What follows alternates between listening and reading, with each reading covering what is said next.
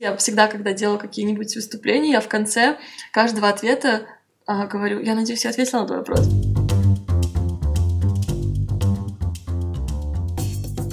Всем привет! Это Александра Кретова и подкаст «Без лайков». Героем моего первого выпуска стала Марина Васад. Как YouTube и Instagram-блогер, Маша работает с мировыми брендами и запускает свои продукты. Скажу честно, что наша встреча — это счастливая случайность. Буквально за день до нашего с Машей знакомства мы с партнером по бизнесу решили разойтись. Я тяжело переживала период распада команды, так как у нас были большие планы, и мы готовились к запуску продукта. В итоге наш разговор с Машей вдохновил меня на радикальные перемены в жизни и напомнил, что как бы ни было сложно, все будет хорошо. Отмечайте Машу и меня в своих инстаграм, чтобы как можно больше людей могли послушать этот выпуск. Подписывайтесь на подкаст в Apple Podcasts или другом сервисе, чтобы не пропустить историю следующего героя. Enjoy!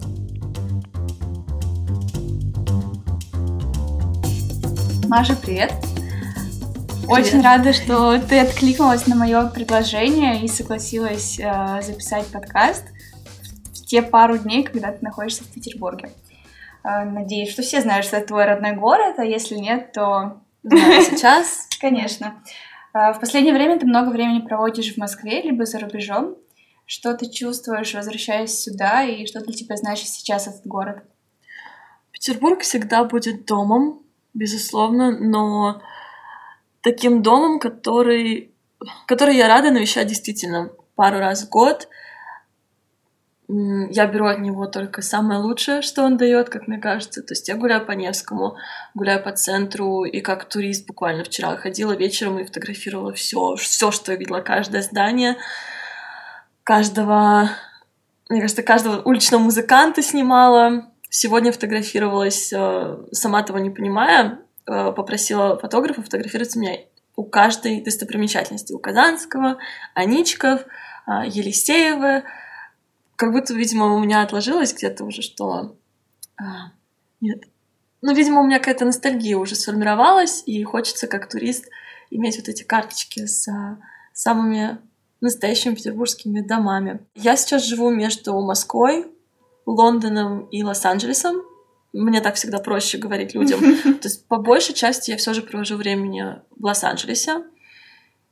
От там двух-трех месяцев приезжаю, возвращаюсь каждые два месяца на неделю, на две в Москву, потому что у меня там офис, там работают а, мои девочки.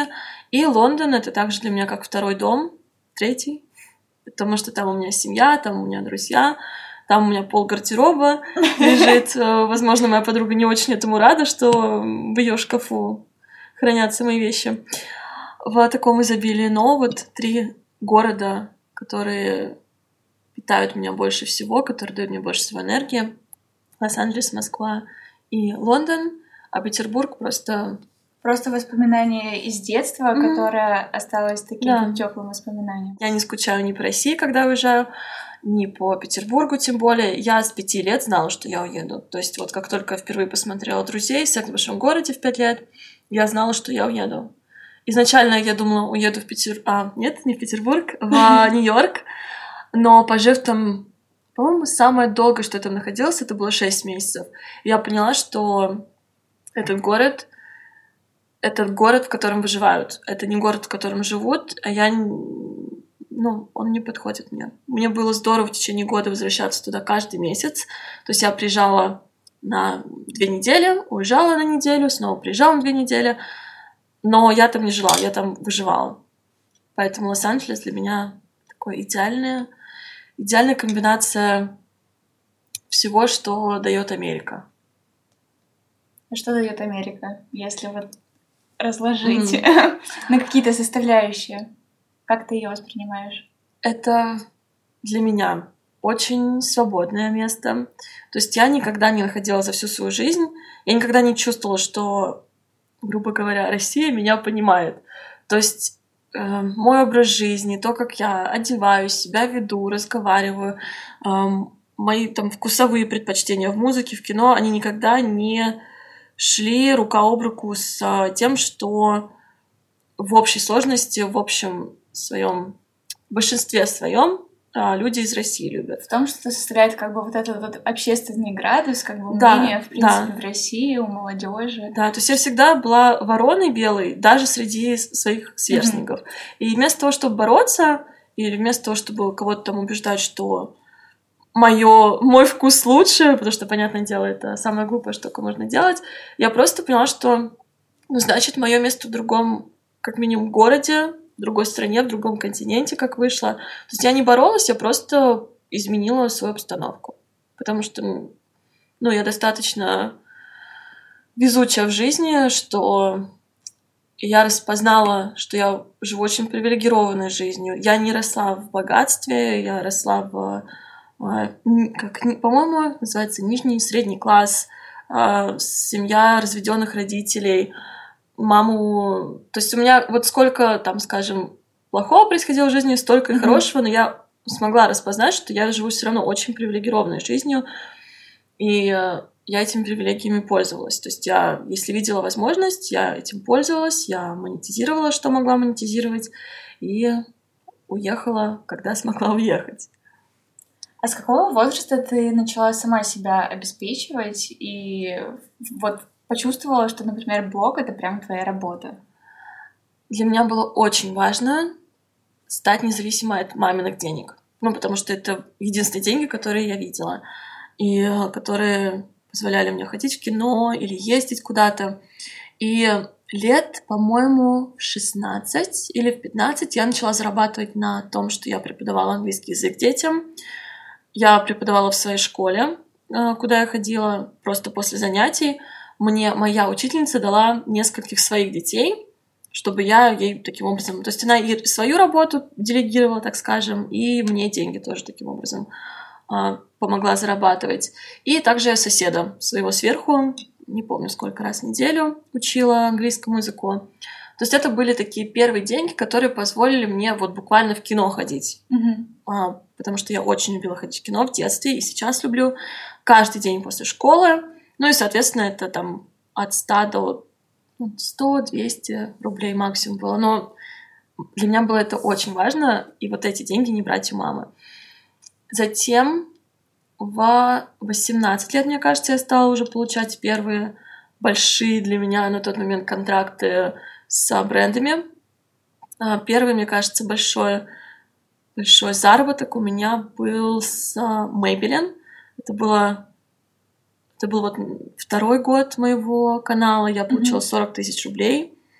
И мне кажется, в тот день мама поняла, что ага, что-то там она делает, что эм, можно считать не тратой времени, и, возможно, нужно ее э, Ей с этим помочь, да поддержать? Не, нет, о чем ты? Нет, не поддержать, ничего, а скорее не, не, мешать. не ругать, да, не мешать, потому что мама всегда считала, что я фигней страдаю, что смотрю YouTube, что тем более делаю, и она не понимала, что это и зачем это главное, но когда она увидела, что, ага, это что-то, что приносит деньги, ну, это мой взгляд, это то, как я это видела, может быть, мама это по-другому видит. Я думаю, что у людей, вот э, у родителей наших, нашего поколения, у них все равно работа — это работа, а mm. то, что ты делаешь и тебе нравится, это ну, развлечение и то, что не может приносить тебе вот прям вот денег, на которые ты живешь. Mm.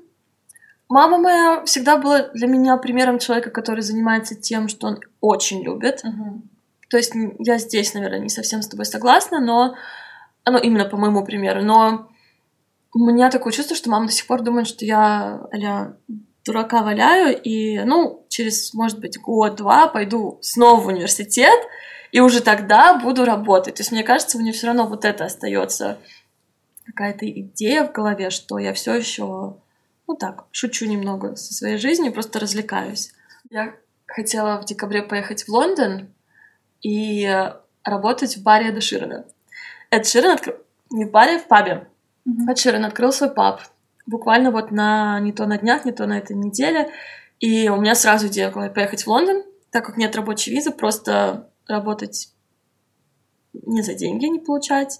Не знаю, насколько это легально даже признаваться в этом, но а, вот об этом я думала, что я даже я не закрываю себя на любые работы. То есть даже возвращаться там в официантки, я все еще это рассматриваю, если мне это интересно. Можно было бы поработать у него в баре и затем взять интервью для своего блога. А ты думаешь, что этот человек, который у меня до сих пор в списке номер один, я была уверена, что я возьму у него интервью, когда он приехал в июле, потому что, ну, чего тут отрицать? Ну, это как бы не секрет. Я вела достаточно долгую кампанию по продвижению Эдаширна в России. То есть ко мне изначально Warner обратились с тем, чтобы я стала таким неофициальным амбассадором Эдаширна в России. То есть у нас была целая кампания, чтобы его продвигать, чтобы продвигать хэштег. И когда меня повезли в Альпы на его частный концерт, там на 300, по-моему, человек или 200, просто в Альпах посреди снега в каком-то богом забытом, ну, конечно, не богом забытом пабе. Это современный курорт, но крошечный паб, где он снимал свое музыкальное видео Perfect, и э, да, я стояла прям... сразу такая Да, я стояла лицом к лицу к нему, и я сказала ему, что я из Москвы, и он сказал, что они стараются сделать концерт в Москве. Но он не давал ни одного интервью в принципе. То есть я знала, если он будет давать интервью, я буду человеком, который это, это интервью возьмет, потому что ни один, ни одна радиостанция не могли бы сделать качественное интервью с Эдом Ширном, потому что Потому что я знаю, что никто бы к нему не подготовился, никто бы не запарился о том, чтобы узнать, что он очень любит кетчуп. И никто бы не запарился с тем, чтобы узнать о его туре там, с Тейлор Свифт. Ну, то есть они бы задавали очень банальные вопросы. Вот, поэтому, ну, не случилось пока что.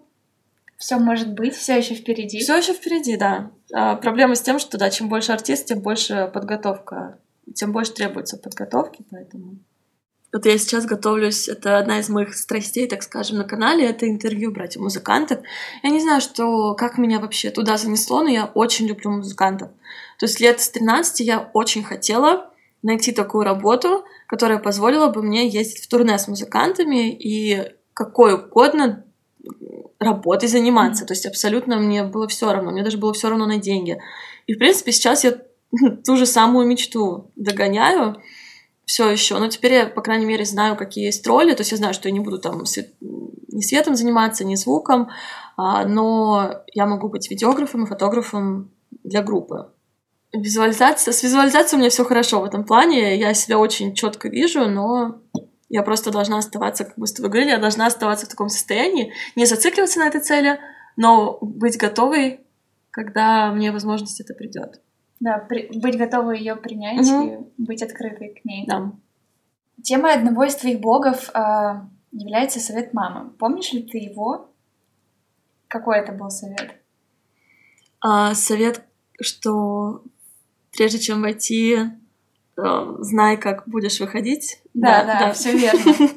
Применяешь ли ты его сейчас в своей жизни и как изменилось вот за год почти отношения у тебя с мамой? Этот совет я применяю. Я сейчас делаю бизнес со своей подругой. Это мой второй опыт. И я, опять же, входя в этот бизнес, я, разумеется, не хочу. Я не, не думаю о том, что я буду из него выходить в ближайшие там 5-10 лет. Но я понимаю все риски создания бизнеса с подругой. И входя в него, я уже в договоре мы все прописываем, что будет, когда, если что-то пойдет не так между нами. То есть до таких моментов я это... Может быть, опять же, я не так понимаю мамин совет, но вот как я его поняла, так я его применяю в своей жизни абсолютно во всем. Как в отношениях, так и в работе. Ты хороший пример того, как можно сохранить э, баланс между качеством аудитории и ее количеством. Ты начала свой блог достаточно давно, ты один из первых YouTube-блогеров в России, и при этом э, никогда у тебя не было вот одной тематики направленной, которая бы могла ее как раз-таки либо сузить, либо за счет какого-то хайпа mm-hmm. э, резко вырасти. Чем твой секрет? Mm-hmm. Во-первых, мне нравится начало, ты хороший пример, я уже здесь перестала слушать. Как здесь Даналбу появилась. Я изначально выбрала тематику лайфстайл, точнее, не изначально, изначально я выбрала тематику бьюти-блога, потому что это то, что я видела. Я свой опыт на YouTube начала с бьюти-блогов. Я тебе говорила, что мой первый запрос на YouTube это был How to give yourself a manicure. Я нашла девушку Блэр Фаулер, потом ее сестру Эль Фаулер, потом все американское комьюнити, затем uh, бьюти-блогеров Англии. И это был мой мир в течение, наверное, ну, 8 месяцев. И поэтому это все, что я знала. И mm-hmm. поэтому я, создав свой канал, первым видео записала, по-моему, называлось «Утро в Париже», глава 1. По-моему, оригинальное название было что-то «Get ready with me in Paris». И, и вот. Так я снимала видео, может быть, полгода, 8 месяцев. И уперлась, ну, в тупик уже зашла. Я поняла, что мне уже неинтересно. Я сделала все макияжи, которые хотела. Уже о стиле моде говорить мне было тоже неинтересно, потому что я понимала, что это не это та тема, которая требует образования. А, именно исторического, а, теоретического. Mm-hmm. Это требует базы. Я ее не имела и до сих пор не имею. И мне хотелось э, расширить. Я понимала, что я могу этому миру дать больше. Я стала видеть, что мои подруги, скажем, не смотрели фильмы с Одри Хэббер, не читали Джейн Эйр. А для меня это был весь мой мир. Для меня это была такая основа для всех девушек. И я понимала так, раз мои подруги это не смотрели, ну, я начну с них, и параллельно буду еще а, об этом же рассказывать mm-hmm. на своем канале. Поэтому я стала добавлять фильмы, кино, а, путешествия, потому что, опять же, мне очень повезло, что я могла с детства путешествовать часто, и, собственно, первое же мое видео, оно было как раз из Парижа. Поэтому я стала просто расширять свой канал, и довольно быстро, мне кажется, я приучила аудиторию к тому, что вы никогда не знаете, что будет дальше, то есть сегодня могу какое-то сделать хайповое видео чисто ради хайпа, то есть какой-нибудь челлендж сделать, завтра вернусь в чайный влог, послезавтра сделаю фавориты, затем сделаю макияж, потом еще пять макияжей сделаю, просто потому что сейчас у меня такое настроение, затем сделаю коллаборацию со своим другом, и не обязательно этот друг будет блогером или популярным блогером.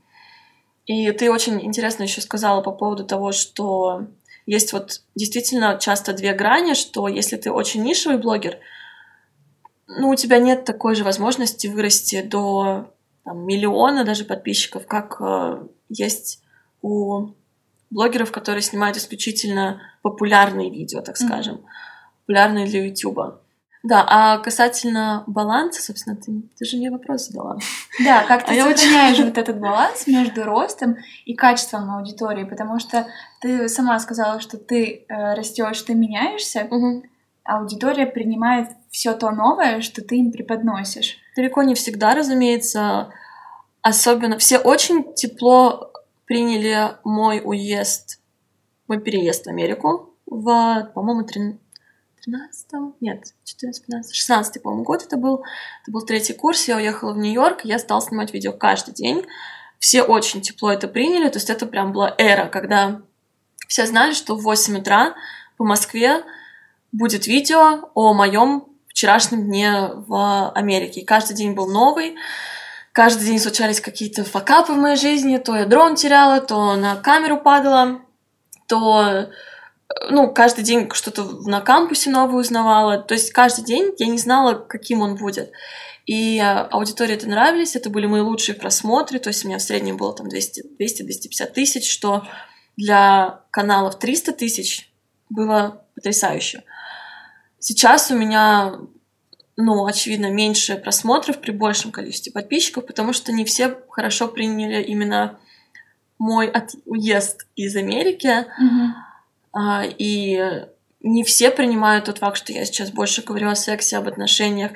Не все принимают, в принципе, какое-то изменение в моем характере, просто мое взросление. То есть я не, не, не буду говорить, что все хорошо это воспринимают. Люди не любят изменения. То есть есть да. все равно то ядро, которое у нас с тобой всегда, но да. есть те, которые могут прийти, потому что ты делаешь что-то mm-hmm. новое, а есть и те, которые все равно уйдут либо станут дальше, потому что ты изменилась, а они как бы ну, остались теми же и ожидают от тебя, условно говоря, того, что уже было.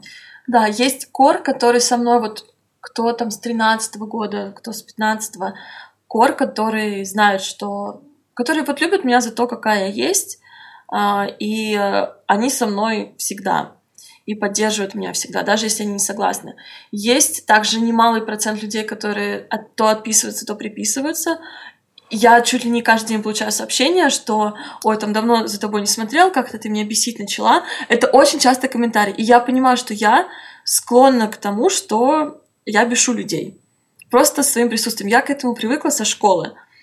Я бесила учителей, некоторых. А, вот именно э, что касается девушек, именно женского пола, ну, у меня не так просто, что ли, принять мой характер. То есть ты либо на сто процентов его принимаешь, либо я тебя бешу. Ну, я вот такое замечала. А, да, так что я часто получаю комментарии, что там, вот, там пару месяцев назад отписалась от тебя, стала бесить, сейчас вернулась, ты мне снова нравишься. Спасибо. И, да, не, ну я уже да, а, есть также третий тип людей, которые приходят именно вот с этой новой тематикой, в частности, про секс. То есть сейчас это видео — это самый популярный на моем канале про секс. Несмотря на то, что они демонетизируются, но это также дает людям понять, что я в эту тему пришла не ради денег, потому что ну, их нет буквально. Я ну, получаю конечно, 0 рублей с этих видео, к сожалению, хотя я считаю их самыми важными на своем канале сейчас.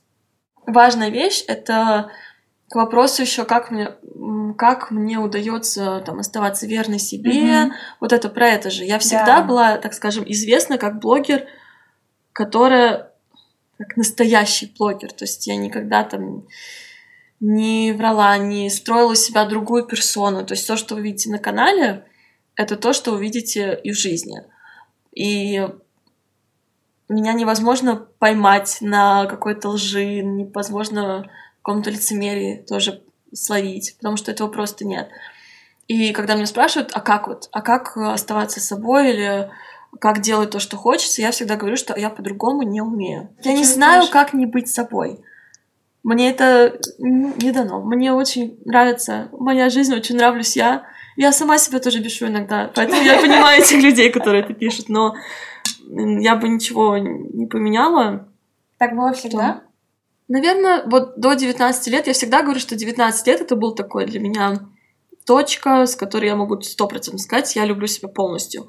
От своего смеха до голоса, до моего поведения. До этого были моменты, когда я себя чувствовала слишком глупой, потому что я всегда общалась с людьми старше меня, и я всегда считала, что я недостаточно начитанная. Ну, так оно и было. Ты просто... больше просто от них брала, нежели чем сама давала. Да, да, поэтому меня это заставляло больше читать, больше ходить в музей, больше ходить в кино, больше интересоваться миром, просто чтобы не отставать от них, потому что я знала, что я не хочу, я не хочу отставать. И если это означает, что мне нужно просто больше сейчас делать, больше учиться, больше интересоваться, больше даже быть как они, как их подстать их образу жизни, значит будет так. Какая жизнь, такой и блог. Был период, когда у меня реально все видео были на ходу, все было там с руки, все тряслось, и жизнь была такая же. И я даже не, я даже не сопротивлялась этому. Я просто понимала, что ну, это настолько сейчас олицетворяет вот стиль съемки, он под стать стилю моей жизни, что все через пень-колоду, все трясется, и вот такая же была жизнь. Очень круто еще, что ты долго не думаешь о том, чтобы сменить тему, то есть не задумываешься вот о том, а как отреагирует аудитория. Либо ты с легкостью начинаешь любой новый проект, и там время от того, как тебе пришла идея до того, как ты реально начала это делать, mm-hmm. оно совсем короткое. Mm-hmm. Это далеко не всем людям э, свойственно. У тебя это всегда было, или ты этому научилась? Во-первых, я не перфекционист, то есть для меня как хорошее никогда не является врагом лучшего, потому что никогда к лучшему, я стремлюсь к лучшему на данный момент, а, но я не буду останавливать себя от выпуска видео, выпуска фотографий или вот каких-то других проектов, если я понимаю, что, о, а может быть намного лучше там через год. Или, ну, какие-то я вижу несовершенства. Я сделаю максимально хорошо сейчас, посмотрю на результат, и от этого результата буду уже mm-hmm. совершенствовать следующий, следующий шаг, следующее видео, следующую фотографию, следующий новосадбэк. А, поэтому, да, я никогда себя не считала перфекционистом. И, в принципе, что я снимала видео каждый день в течение 10 месяцев, я бы никогда не выложила видео и раз в неделю, мне кажется, если бы я думала о том, как я выгляжу, а, что, какой у меня голос, не знаю, интонация. Это к тому, что настроение у меня всегда разное, и в видео я все настроение показываю. И скуку, и злость, и, и, раздражение. И, и ты не критикуешь себя за то, что это может быть э, не так там хорошо, радостно, как могло бы быть. Mm-hmm. То есть у тебя нет такого, что нам нужно делиться там только хорошим и только позитивом. Если вот сейчас что-то происходит и что-то идет не так, ты mm также готова поделиться этим. О, абсолютно. Единственное, от чего я не делаю, это не жалуюсь. Это абсолютно не нужно. В интервью с Мариной Могилко э, вы немного поговорили о твоем инстаграме. У тебя нет длинных текстов, а фото выглядят ну, совершенно иначе от тех блогеров, которых мы привыкли э, видеть. Я думаю, что ты одна из первых вот сейчас в России приносишь какой-то этот глобальный тренд э, фото на пленку, потому что именно в США, именно в LA очень много ребят, которые занимаются продакшеном mm-hmm. именно такого контента. Mm-hmm. Когда ты впервые взяла в руки пленку и начала снимать? Во-первых, я даже не знала, что какой-то тренд задаю, но потому что мой инстаграм это, ну как бы статистика, ого, а, статистика хорошая, но да, я замечаю, что по сравнению с а, блогерами, которые большие посты делают, у меня там банально, ну я падаю в комментариях. И э, поправка, ты говоришь, я там не пишу больших текстов, я не пишу текстов вообще, по одной простой причине, потому что я тексты не читаю в Инстаграме. Я впервые взяла пленку, наверное, отцовский «Зенит» это был. Мне было лет 13. И я недавно нашла эти фотографии. Это такое убожество. То есть я просто чувствовала себя невероятным хипстером. И, ну, я довольна с собой, что я вообще научилась тогда самостоятельно а, пользоваться пленкой и вставлять, и проявлять, разумеется, Ты проявляла. сама проявляла? Нет, я, разумеется, там не проявляла. Я просто относила довольный mm-hmm с довольной рожей своей а, и гордостью пленку куда-то, не знаю, на восстание один, наверное, но фотографии, конечно, чудовищные были. А так э, я, ну, наверное, года четыре назад начала просто покупать э, в Америке как раз или в Англии одноразовые фотогра... Э, фотоаппараты. Я понимаю, что это совершенно не экологично, хотя я отдаю в те места, которые у них прям какая-то система. Они mm-hmm. явно что-то с ними потом делают, потому что у них коробки, коробки этих одноразовых фотоаппаратов. То есть, видимо, они уже знают, куда это дальше утилизировать правильно. Просто я что фотографирую на свою камеру цифровую, что на пленку, они очень похоже выглядят, поэтому ну, меня просто очень давно стали спрашивать про обработку, когда ее там тупо нет. То есть, если я на телефон снимаю, я не обрабатываю.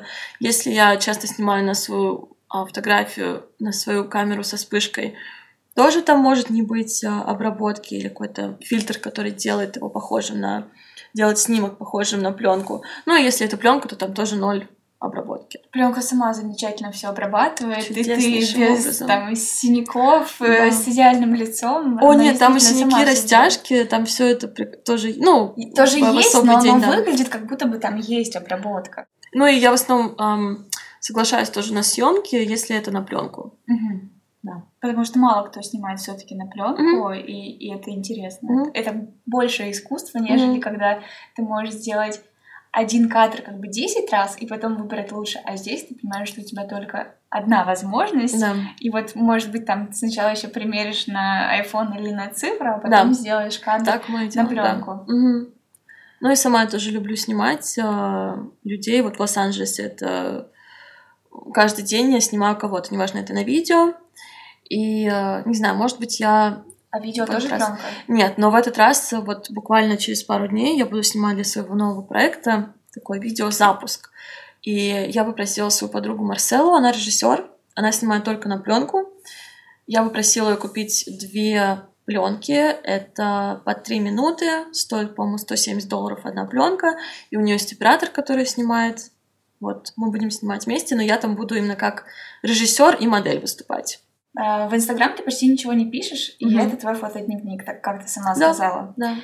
YouTube канал твой можно представить как разговор с подружкой на разные темы. Угу. И отдельно ты делаешь классные интервью с музыкантами. Телеграм-канал сохранил некие элементы от разговора с подругой, но он посвящен исключительно секс-тематике. Секс, отношения, уверенность в себе, здоровье, да. Ну, секс и здоровье это Сексуальное принципе, здоровье, да. Почти я бы равно. так сказала, да. Как твои соцсети вообще, в принципе, взаимосвязаны? Ну, во-первых, они все про меня. То есть так или иначе, они идут от одного человека, и это можно увидеть, это прослеживается. Поэтому я, скажем, не могу ничего передать другим людям. То есть меня постоянно, даже Марина спрашивала, почему ты не отдаешь монтаж, потому что это тоже часть меня. Я не могу никому отдать. Да, это убивает колоссальное количество времени. То есть сегодня я знаю, спать я, скорее всего, не буду вообще, потому что у меня я поставила сама себе дедлайн, что завтра утром я выставляю видео, а это влог из Москвы, это три часа материала. Я сейчас не знаю, как будет выглядеть влог вообще. И я понимаю, что, ну вот, отдая сейчас вот этот материал, Тебе все равно часа. нужно было бы прописать сценарий, объяснить, А, что зачем. м, да, вот, если бы я кому-то отдавала, то да. А так я сама с собой сижу, То есть для тебя это просто творческий процесс, вот ты сядешь Да, и вот именно. И он происходит именно в процессе. И я бы я просто понятия не имею, как бы я делала, как бы я работала с оператором, не с оператором, с монтажером. монтажером, да. Потому что, мне кажется, просто бы двойная работа шла. А что касается Инстаграма, ты составляешь какой-то план, не знаю, думаешь нет, и у меня нет вот этого приложения, как все будет выглядеть. Мне все равно на ленты других людей. Я никогда не смотрю, как там чья лента, она гармонично, не гармонично смотрится. Поэтому и мне кажется, что всем все равно. Мне кажется, это немного как вот про шрамы. Пока ты не поймешь, что на самом деле всем все все равно, ты так и будешь запариваться. Можно бесконечно перечислять твои проекты? Ты помимо соцсетей и телеграм-канала создала свой интернет-магазин. А, Раз в два месяца ты выпускаешь Новосад Бэк, а в прошлом году ты еще написала свою книгу. Как ты все это успеваешь? Про то, как все успевать, я очень люблю ответ Анны Винтур, где ее спросили где-то там на улице Нью-Йорка, девушка спросила, как все успевать, что вот я студент, я не успеваю а, делать все, что я хочу, и Анна сказала, вставай раньше. Поэтому как успевать, это просто хорошо организованный ежедневник, чистота в пространстве, это то, в чем я все равно страдаю очень часто, потому что живу на чемодане, но так или иначе отрицать, мне кажется, невозможно, что порядок в комнате, порядок в голове. Как и что еще успевать? Делегировать, разумеется. Это то, к чему я долго шла, то, чему я училась. Для меня было очень важно поймать тот момент, когда мне уже нужна была ассистентка на магазин. Новосад Бэк тоже. Если бы я не делегировала, мы бы даже раз в два месяца не выходили. И можешь рассказать, пожалуйста, поподробнее а, по- в отношении книги? Твоя была идея, либо к тебе пришел издатель, и думала ли ты написать что-то еще? Вообще, как тебе этот процесс? Идея 22 урока, которым я научилась к 22 годам, это была идея для видео. Но эти темы, а, в принципе, которые сейчас в книге уже есть, практически все эти темы были и для видео. Но я поняла, я очень долго откладывала, и мне казалось слишком лично. Это уже слишком лично. И просто это даже много. И слишком долго, да, 22, да. ну, как бы. это я не знала, каким образом это подать. Я знала, что не хочу просто сидеть перед камерой это говорить. Я думала, может быть, в разных городах это снять, с разными людьми, может быть, это снять. И вот в этот момент э, мне написала девушка, она работала, я не знаю, я ее всегда инвестором называла, то есть она хотела инвестировать в меня деньги. Где именно она работала, я ну, не могу сейчас сказать, а, но она пришла ко мне на встречу с а, редактором, которая в будущем также была моим редактором до конца, потому что с инвестором я довольно быстро попрощалась, потому что я видела, что она во мне видела только процент. То есть она, она не видела меня как человека, она не видела меня как страдающее существо, потому что книга, ее нужно выстрадать. Это когда ты пишешь про себя, это не просто психологически. И Есть грань, наверное, еще между тем, что ты можешь написать в своем дневнике, и Мгм. в том, что ты готова написать и напечатать, не знаю, там, десятитысячным тиражом. Да, и изначально поэтому я искала, хочу сделать путеводитель по Петербургу. Она сразу сказала нет, потому что, опять же, она человек бизнеса. Она говорит, это не будет продаваться. И тут я сказала, ну вообще есть эта идея, которую я как раз не знала, как видео изложить. 22 урока.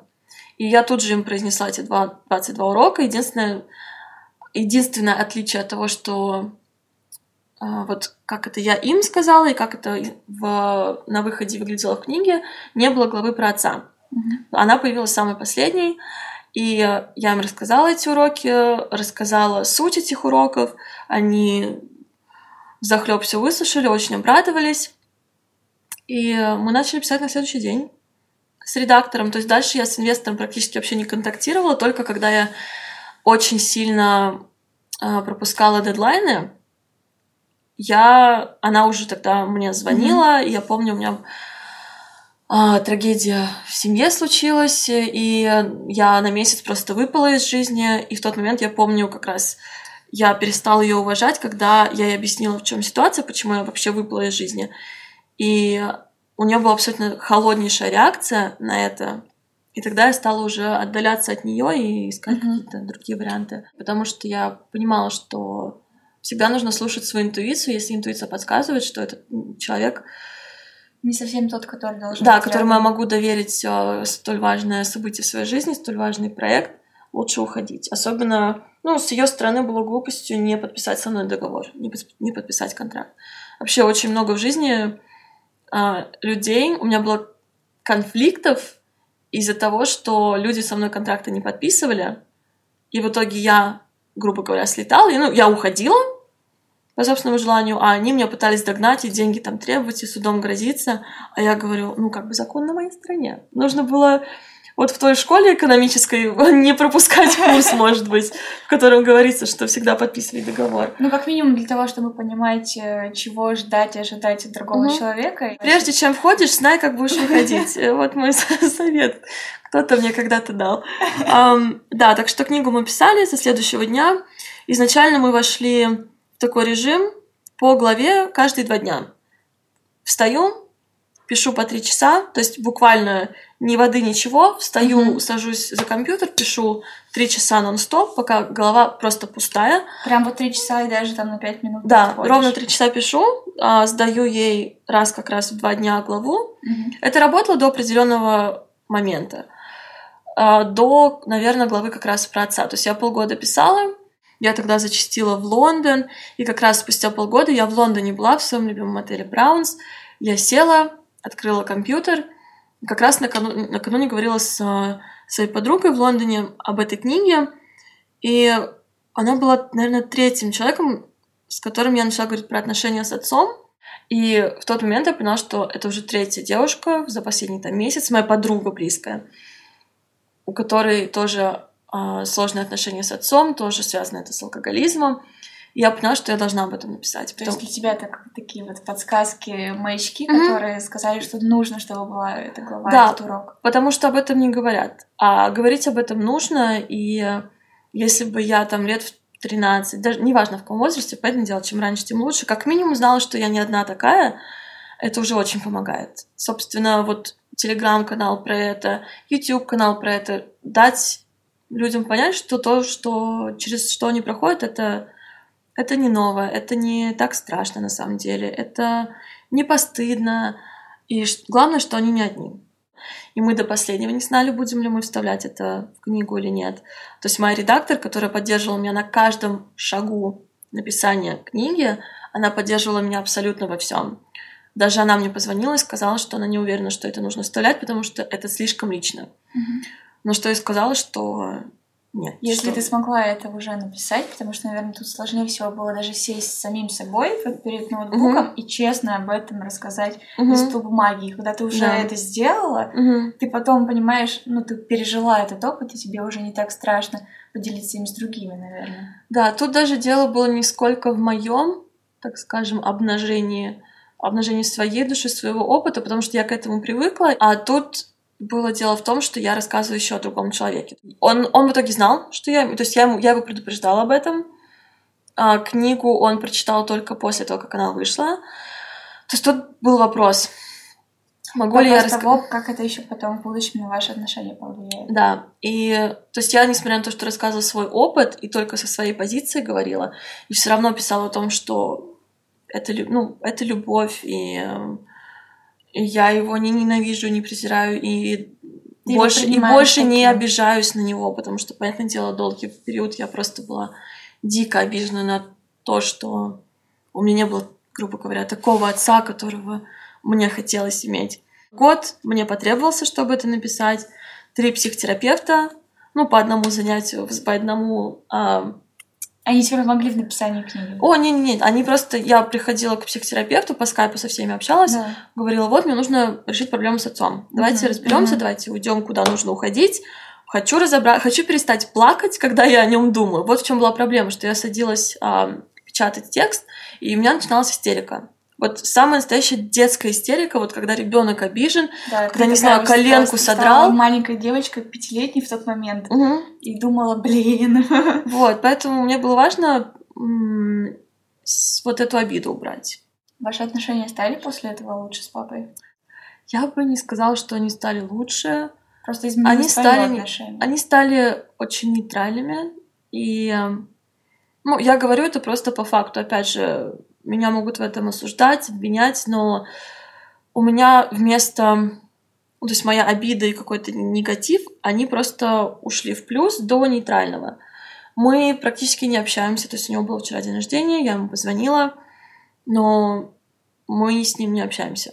Он ты знаешь просто, отец. что он есть, хорошо, что Я знаю, что он есть, я знаю, что он жив-здоров. Я могу ему позвонить периодически, но ну и все. То есть это mm-hmm. человек, э, я, которого я опять же люблю, и у меня очень теплые воспоминания из детства, но сейчас это для меня человек из детства. Да, это опять же, это довольно сложно сейчас говорить вслух, именно зная, что там могут им, там, и он может услышать, и у него есть друзья, которые следят за мной там, во всех социальных сетях и ему докладывают про меня, причем украшают не в самой лучшей форме, выгодной. То есть я знаю, что ему это скорее обидно. Не скорее, а сто процентов ему это обидно. Я знаю, что мама мои эти слова, ей тоже не понравятся.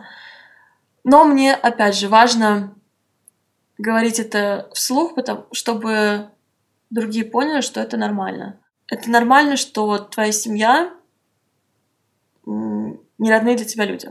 Абсолютно нормально, да. но при этом важно понимать, что именно они тебя когда-то воспитали, mm-hmm. и ты был, э, так скажем, ты сам выбрал вот своих родителей, маму и папу. Очень важно вот, вот это все переработать и не отказываться от родителей, не обижаться на mm-hmm. них, а принимать их такими, какие они есть, и понимая это, строить свою жизнь в дальнейшем. Мне мама всегда говорила, что очень важно, например, со слезами на глазах э, говорила, что там именно не, от, не забывай, не отказывайся, очень важно, там, как бы мы тебя не бесили, не, не допускай эту ошибку, не забывай своих, mm-hmm. своих родителей. Что для тебя сегодня главная страсть и фокус твоей деятельности? секс. ну, на самом деле, так оно есть как в жизни, так и на канале, так и в телеграм-канале. Э, всегда... Так, ну если а, серьезно, секс. Нет, а, это, безусловно, очень большая часть моего канала, большая тема это то, что мне интересно, это то, в чем я вижу большой пробел, как, как в наших школах, в семьях, так и на Ютубе. Про секс говорят очень громко. Пошло, грубо. Пош... Да, то есть, а для меня это должно быть... Для меня уверенность, она тихая. По всему же к Тане я не могу смотреть вот подруг.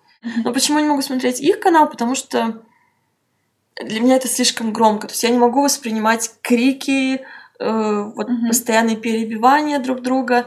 И я лично так не, не общаюсь со своими подругами, именно крича о сексе. То есть для, для нас это такое всегда обсуждение спокойно. Может быть, они так делают. И... Может быть, это все равно приобретает некий элемент э, шоу и того, что ты mm-hmm. хочешь там что-то больше подчеркнуть. Да. Даже судя по просмотрам, это заходит в русскую аудиторию. В американских каналах, американский, американский YouTube, у них по-другому. У них о сексе говорят, э, как я говорю о сексе. То есть э, именно спокойно, обучающе. Если про опыт это, и даже в кругу с подругами, это все равно очень, очень спокойно. Для меня очень важно э, тему секса нормализировать и не делать это пикантной темой, горячей темой. Даже как недавно на Фуфреш дне на лекции нас ведущий представил и сказал, что «О, сейчас у нас будет пикантная тема». И потом мы сели за, на диван, и он говорит, у, вам кажется, ли как-то атмосфера, температура стала Градус горячее, повысился. да. И я такая смотрю на него и говорю, это как раз причина, почему, я не знаю, почему форму телефона показываю. Я говорю, это как раз причина, почему сюда пришли, чтобы как раз, я надеюсь, в конце лекции эта тема станет не пикантной, а нормальной. То есть я мне- думаю, это все равно еще отголоски Мгм. воспитания там наших родителей Советского Союза, как вот этого переходного Да. периода в 90-е, когда все равно проблемы были другие, говорили о другом. Мгм. То есть тогда это было, об этом не говорили, Да. а сейчас какой-то дичайший перекос, об этом да, да, да, кричат. да. Видишь, я опять же выбрала путь не хайповый, а более такой споко- э, спокойный, нормальный. едешь, дальше будешь. Вот, надеюсь. На на это вся моя надежда, да. А, ну, я вот, кстати, даже если говорить о блогинге, я очень рада, что я до сих пор это делаю, потому что очень многие блогеры, они либо перестали, либо там Только снимают раз выгорели. в три года. Да, выгорели. Вот именно потому, что я выбрала ту тему, которую я выбрала. И ты не боишься ее резко поменять, если Да. тебе перестало быть интересно. Ты не думаешь, Да. что это конец света, боже, все, что я буду дальше делать. У меня было выгорание один раз, когда я снимала как раз в течение 10 месяцев каждый день. Просто я физически устала. Организм не, не смог больше... Я не смогла больше не спать, я не смогла больше разрываться между, постоянно между университетом, поездками. То есть у меня тогда и бум был в карьере на Ютубе, постоянно новые пресс-туры, э, гигантские контракты, чуть ли не через видео э, новый контракт. И при этом университет, четвертый курс или там третий, конец третьего курса, четвертый, то есть когда уже нужно как бы и заканчивать университет, и диплом писать, я просто уже сдалась. А про Инстаграм, вот что будет, если отменить лайки? Как ты к этому относишься? Мне настолько все равно, то есть э, мне окей. То есть я, Ну, ты потому что человек, который не гонится за этим. да, А единственное, как ты думаешь, что это влияет на аудиторию? О, все будут в шоке. Мне абсолютно все равно. Это единственное, для чего нужны лайки. А, это для статистики, которую ты отправляешь брендам. Да. Это единственное, зачем, Ну, в чем я вижу. ты там все равно оцениваешь не лайки, а как бы охваты, Мгм. impressions, reach, ну вот все вот эти показатели, которые Да, обрабатываются. да, то есть это то, что я отправляю. Часто, то есть каждый день, когда запрашивают статистику, отправляю возраст, Ну, Там город. ведь они, по-моему, как раз таки хотят закрыть для других, чтобы другие не видели, а ты сможешь это видеть. А, да? Да, то есть э, у меня на самом деле, по-моему, они уже даже начали альфа-бета-тестирование.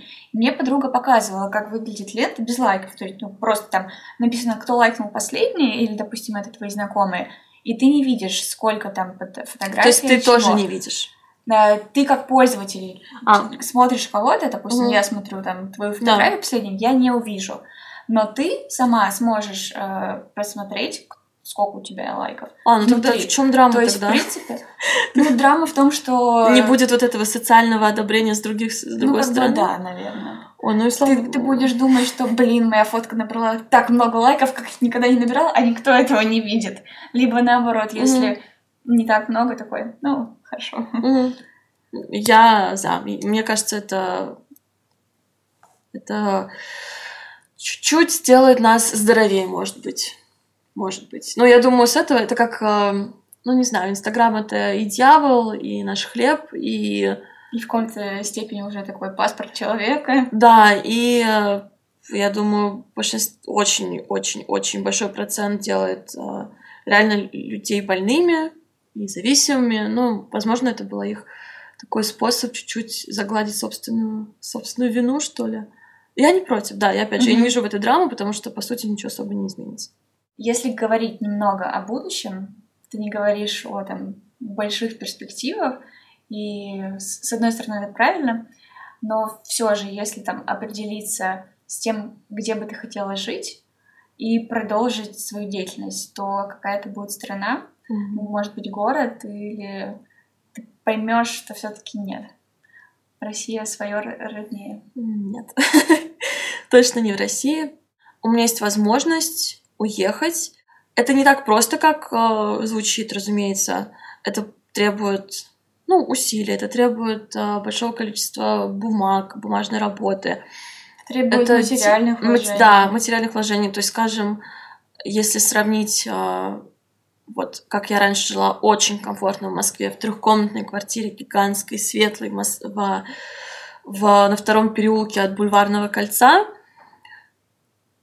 за ту же стоимость я снимаю даже больше денег мне требуется, чтобы снять э, кварти- комнату, да, в хорошем районе, но в Лос-Анджелесе. То есть такой вот эквивалент. Комната маленькая, хороший район, Лос-Анджелес равняется гигантская квартира в Москве и еще два офисных помещения. Но я вижу себя там. Абсолютно точно. Я вижу себя в Лос-Анджелесе сейчас. Я думала про Париж или Лондон. И вот я сейчас еду пожить в Париже месяц.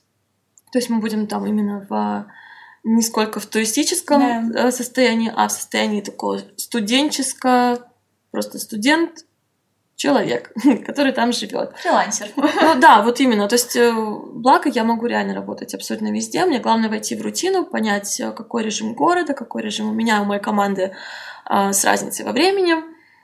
И э, я сейчас, да, попробую себя в Париже, может быть, попробую в Лондоне.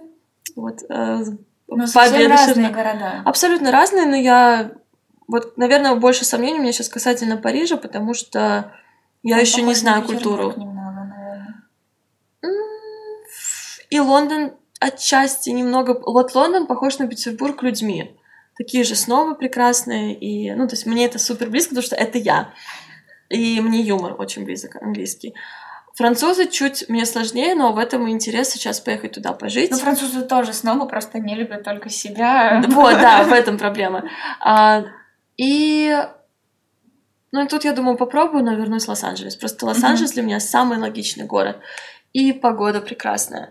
Да, мне не нравится, что машина реально нужна. То есть, если ты, вот я, как я живу в Западном Голливуде всегда, я знаю, что плюс-минус максимум 30 минут я дойду пешком. А если тебе нужно там Санта-Монику, тебе нужно час ехать. Ну, от 40 минут до часа в среднем на машине. Я понимаю, что если я перееду туда, я на Убере тоже, я разорюсь просто Конечно. на Убере. Поэтому нужно а, будет получать права, что опять же несложно, нужно просто заправиться, заправиться, запариться, захотеть и получить эти права.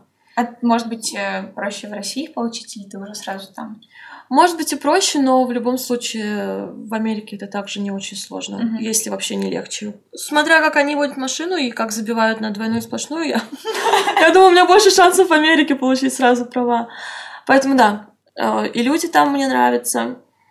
Стоит в Лос-Анджелесе пробиться через поверхностность людей, ну, становится действительно приятнее, когда ты Мгм. находишь свой кор. И эм, просто уровень жизни. Там, разумеется, не без своих минусов. Ну и ты готова те комфортные условия, которые сложились в Москве, поменять на те Мгм. возможности, которые могут быть. Именно, Да. да. Причем все приезжают в Лос-Анджелес, а, так, не все, конечно, но большинство людей, которыми я сейчас э, восхищаюсь, они приехали в Лос-Анджелес, также имея какой-то минимум Какую-то подушку денег. безопасности. Вот даже не имею. То есть у меня Мгм. моя подушка безопасности сейчас в Америке, это, возможно, ну что, у меня там моя подруга Валентина, ну, и ее семья, соответственно. То есть я знаю, что это всегда может быть моя остановка. То есть я Мгм. всегда прилетаю, я первую, первым делом еду к ним. Я у них там ночь всегда останавливаюсь, Валентин дает мне свою комнату, и я могу всегда к ним прийти на ужин. И ну и все. Но я знаю, что я никогда не буду на них, разумеется, сидеть. Конечно. Но, ну, собственно, и все. То есть э, отношений у меня там нет, а работы тоже нет, потому что и визы нет, и жилья там нет. Поэтому, ну, я всегда приезжаю в такой в дискомфорт немного. И мне это нравится, потому что это меня просто толкает быть лучше, работать больше, умнее. Даже не сколько больше работать, а просто умнее. Я туда учу сейчас. Буквально завтра утром, да. Желаю тебе удачи там. Спасибо. Сама себе желаю удачи. И я знаю, что все все будет хорошо. Не, просто все и так хорошо, но я знаю, что еще. Так как я знаю, что я делаю то, что мне подсказывает интуиция, я делаю то, что я знаю причину, почему я что-то делаю, я знаю цель, а, с которой я что-то делаю, я знаю цель, к которой я стремлюсь. Поэтому я знаю, что все будет хорошо. Вот что бы я ни начала, я знаю, что все будет хорошо. Даже если что-то провалится, если я там, если не, там, проект не состоится, если я передумаю, не буду это делать, я знаю, что все равно все будет хорошо. То есть э, это к чему-то приведет, это что-то даст, это даст какие-то новые знакомства, это, ну или даст результат, который я хотела. И подаст просто твой тот опыт и Да. знания, которые тебе Бесценный, пригодятся да. потом в будущем. Да, абсолютно так. Спасибо. Очень Спасибо рада. тебе.